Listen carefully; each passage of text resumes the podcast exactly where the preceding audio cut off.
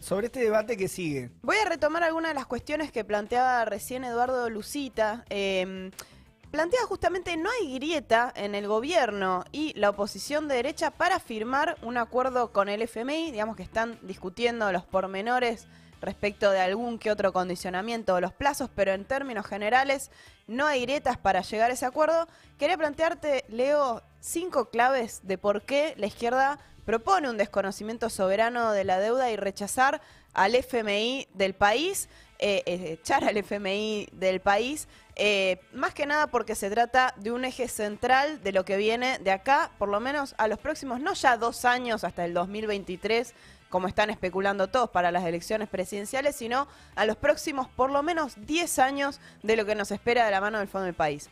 Número uno.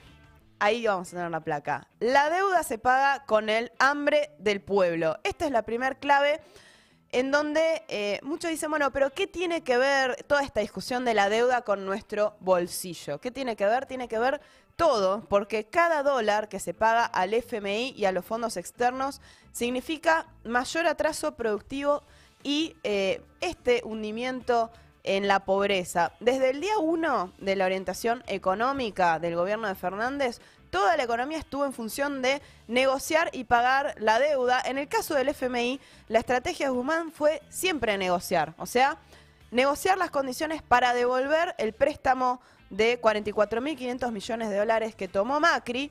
Y esto implica, en el, en el mientras tanto, haber ido pagando todos los vencimientos de capital e intereses e incluso la membresía al FMI, que tampoco es gratis, hay que pagarla. La, cuota, digamos. La cuota que se llevó hasta el momento, no es que no se desembolsó nada, se llevó 4.600 millones de dólares y se espera que ya Guzmán afirmó que en diciembre van a desembolsar los otros 1.900 millones en vencimientos. O sea, de todo lo que se pagó hasta ahora, sin contar este último de diciembre, equivale a la construcción de 131.000 viviendas, que hoy es uno de los déficits estructurales que más preocupa a la población, o por lo menos haber otorgado un bono, un ingreso de emergencia de 50 mil pesos, no 10 mil pesos, 50 mil pesos para más de 9 millones de personas. Es decir, medidas concretas que este año se eliminaron del radar de la política pública. Entonces, es innegable que la deuda y la deuda con el fondo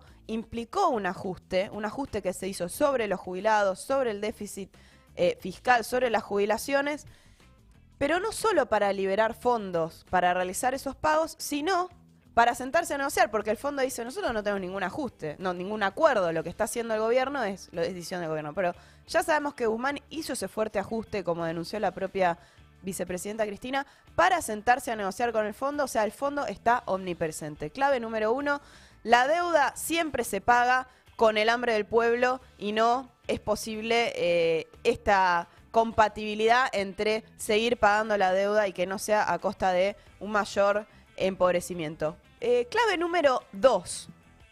Clave número dos. ¿Por qué un desconocimiento soberano? Porque el FMI es contrario a soberanía y sustentabilidad. Vieron que ahora dicen, bueno, queremos llegar a un acuerdo sustentable, ¿no? Una palabra un muy acuerdo de moda. soberano. Una palabra muy de moda. Ahora sustentable es todo, ¿viste? Y hasta al FMI le, tocó la sustentabilidad. Claro, se puede llegar a un acuerdo sustentable y Guzmán dijo en esta charla que hablábamos el otro día de que su principal principio es el de la soberanía, pero eh, ahí viene la segunda clave, porque muchos lo que te dicen es, a ver, obviamente cada dólar, lo que decíamos antes, cada dólar que va al fondo no va a vivienda, salud, educación, eso es claro, son recursos que se van, pero te dicen, si vos no pagas la deuda, vas a dejar de poder tomar más deuda, vas a dejar de tomar crédito y si no tomamos crédito el país se hunde.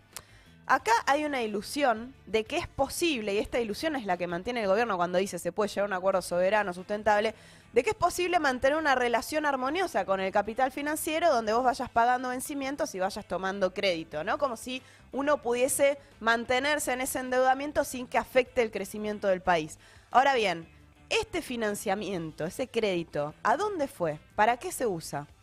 Casi, o sea, ningún dólar se usó para eh, infraestructura o eh, gasto social, ¿no? Se usó básicamente para mantener eh, el circuito de esta deuda, ¿no? En mantenernos en este círculo vicioso, en donde pagar como fue la estrategia del kirchnerismo, por ejemplo, de ser pagadores cereales, donde pagaron 200 mil millones de dólares, no nos sacó de ese círculo vicioso, sino que nos llevó a un nuevo ciclo de endeudamiento. O sea, es parte de esa lógica el pagar para volver a endeudarse y llegar a estas crisis de deuda donde aprovechan para imponer sus condiciones. Y no, y la, pregunta de, en última instancia, ¿por qué hubo que llamar al FMI? ¿Por qué Macri tuvo que llamar al FMI si el, si el problema es que necesitamos otro tipo de financiamiento, ¿no? Y si está planteado eso.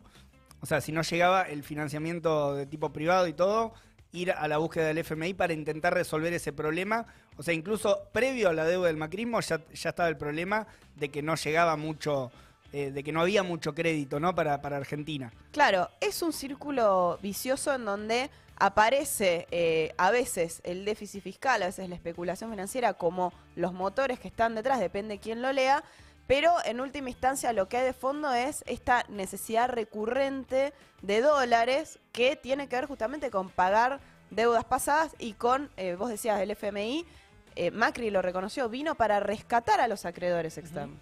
Entonces, por eso yo digo, esta clave número dos, FMI es contrario a soberanía y a, su- y a sustentabilidad, porque si incluso nosotros pensamos con un acuerdo con el fondo, en el mejor de los casos, recién lo decía Lucita, de acá a dos o tres años, entre lo que hay que pagar a los fondos extranjeros y los vencimientos con el fondo, se van a ir prácticamente todos los dólares que entren por comercio exterior en un buen año, que además sabemos que no es que esos dólares los tiene disponible el Banco Central para usar, ¿no? También se van por otras vías, otros canales.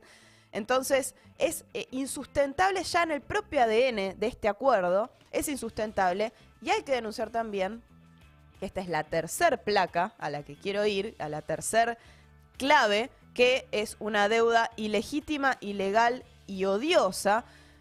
Digo esto porque el FMI es odiosa porque el FMI es un acreedor que le prestó al país sabiendo, sabiendo que era impagable. O sea, el año que viene y el otro año hay vencimientos por más de 19 mil millones de dólares. Eso es lo que estaba en el acuerdo con el fondo. Y todos saben que eso no lo podía pagar Argentina, ni aunque fuera el mayor exportador de Latinoamérica. Es impagable. Entonces, ¿para qué le dio ese préstamo a Macri? ¿Solo para financiarle la campaña? No, le dio ese préstamo justamente para que gane quien gane las elecciones, poder tener esa capacidad de injerencia en el país. Y es lo que ahora está haciendo, poder imponer sus, condi- sus condiciones. Por eso la deuda es odiosa y además es ilegítima porque, como sabemos, es una deuda que tuvo su origen espurio en la última dictadura militar, donde se multiplicó eh, ese endeudamiento para favorecer a un grupo de empresarios ¿no? locales y extranjeros. eh, y a partir de ahí eh, la deuda comenzó a multiplicarse ¿no? para sostener este modelo de saqueo y de fuga de capitales. Eh, desde, que, desde la dictadura hasta acá, la deuda se multiplicó por 43 y sin embargo se pagó más de un PBI medio, más de 600 mil millones de dólares. Entonces es una deuda que es ilegal, ilegítima y odiosa. Para ir avanzando rápido, cuarta clave. ¿Por qué hay que- desconocer la deuda y rechazar el fondo? Porque la deuda es un negocio para pocos, crisis para todos. Ese es el resumen. Eh, la deuda, te, la quieren vender esto, ¿no? Como que se toma financiamiento para el país. No, se toma el financiamiento para garantizar los negocios de algunos pocos capitalistas, que son los que se favorecen. Eh, de una parte, el capital financiero internacional se garantiza permanente, eh, digamos, un flujo permanente de riqueza hacia los centros eh, capitalistas, los centros imperialistas del mundo, ¿no? O sea, con la deuda se aseguran ese flujo permanente de recursos y además es un engranaje que utilizan para presionar, para imponer estas reformas de las que nos hablan siempre, la reforma labo- laboral, la reforma tributaria para subir impuestos. E- Ese sería un poco el argumento por el cual tenemos que cumplir con, con nuestras deudas cuando se habla como si fuera de, de todos por igual. O sea, es esa idea, ¿no? O sea, es una deuda contraída, no podés no pagar tus deudas. Es ese argumento clásico, típico, bien, bien llano. Claro, como si fuese un compromiso equiparable al que tomás vos cuando vas a sacar una Un deuda. préstamo un tuyo, préstamo, que, claro. que ya es usur- usurero también, pero esto eh, de entrada no es a favor, o sea, un compromiso que tomamos todos, sino algunos gobiernos que eh, tomaron esa deuda para pagar deudas anteriores que decíamos que eran ilegales y que con cada canje se validan. Y además, este, esto no es favorable a todos. O sea, los eh, em- grandes empresarios que operan en el país son quienes tienen el principal interés en que Argentina pague las deudas y renegocie y sigue pagando porque necesitan estar en este círculo, en el circuito de flujos eh, financieros internacionales, o sea, porque son los que pueden tomar deuda en el exterior. Digo, vos querés sacar un préstamo, no tomás deuda en el banco suizo o en eh, tenés bonos en No la, puedo.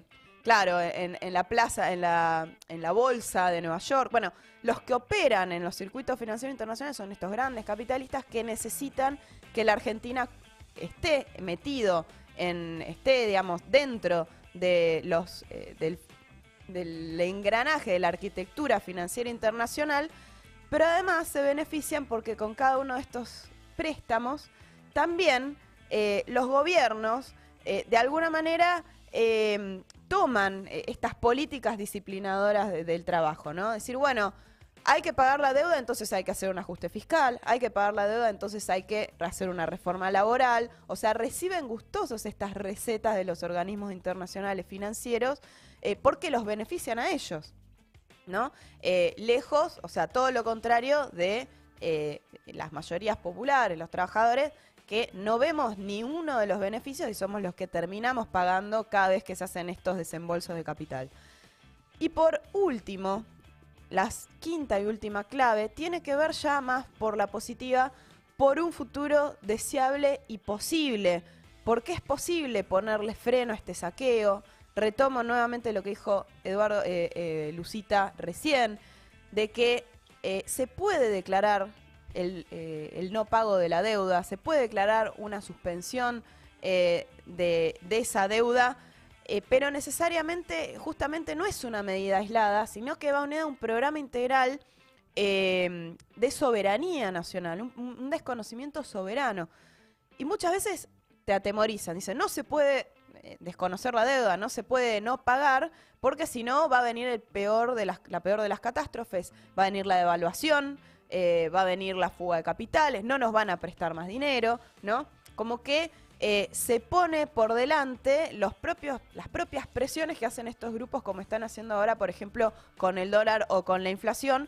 Eh, y sin embargo, hay medidas posibles para justamente acompañar el no pago de la deuda y evitar que eh, los grandes bancos, sí, los bancos y, los fondos internacionales saquen eh, y fuguen la plata del país. ¿Cómo se? Bueno, tenés que ir y nacionalizar los bancos, tener un, un control sobre estatal sobre el sobre la banca, que es los, los que cada vez que ha habido una fuga de capitales como en el 2001 y demás, son esos bancos privados los que han vehiculizado, han facilitado la salida de dólares. Entonces, controlarlos para evitar eh, ese saqueo, ¿no? Esas presiones evaluatorias y también manejar los recursos del comercio exterior, los recursos que entran millones, digamos, por las exportaciones del país y que están concentrados en 10, eh, por lo menos el comercio de granos, en 10 empresas que monopolizan el comercio exterior, la mayor parte de ellas extranjeras, como en, en este caso se conoció mucho Vicentín, ¿no? Es una de ellas, eh, y son muy pocas las empresas que manejan los dólares que entran y por eso también hablamos de tener un monopolio del Estado de ese comercio exterior. Entonces, el no pago de la deuda es posible y es posible para pensar un futuro, para pensar un futuro deseable, para eh, tener una perspectiva para toda la juventud, ¿no? Que eh, ve cómo cuando llega jubilado van a tener una jubilación de misera porque es donde mayormente se ajusta, para que piense que puede tener un trabajo no precarizado, ¿no? Un trabajo que le permita eh, tener sus expectativas, sus proyectos de desarrollo. Bueno, todo esto implica necesariamente ponerle un freno a la deuda con el Fondo Monetario Internacional eh, y me parecía clave dejar este mensaje. Es incompatible pagar la deuda y al mismo tiempo no aplicar un ajuste, como ya quedó demostrado y como se espera un acuerdo con el fondo es todavía aún peor de lo que vimos hasta acá. Ahí están las cinco claves de Lucía Ortega respecto del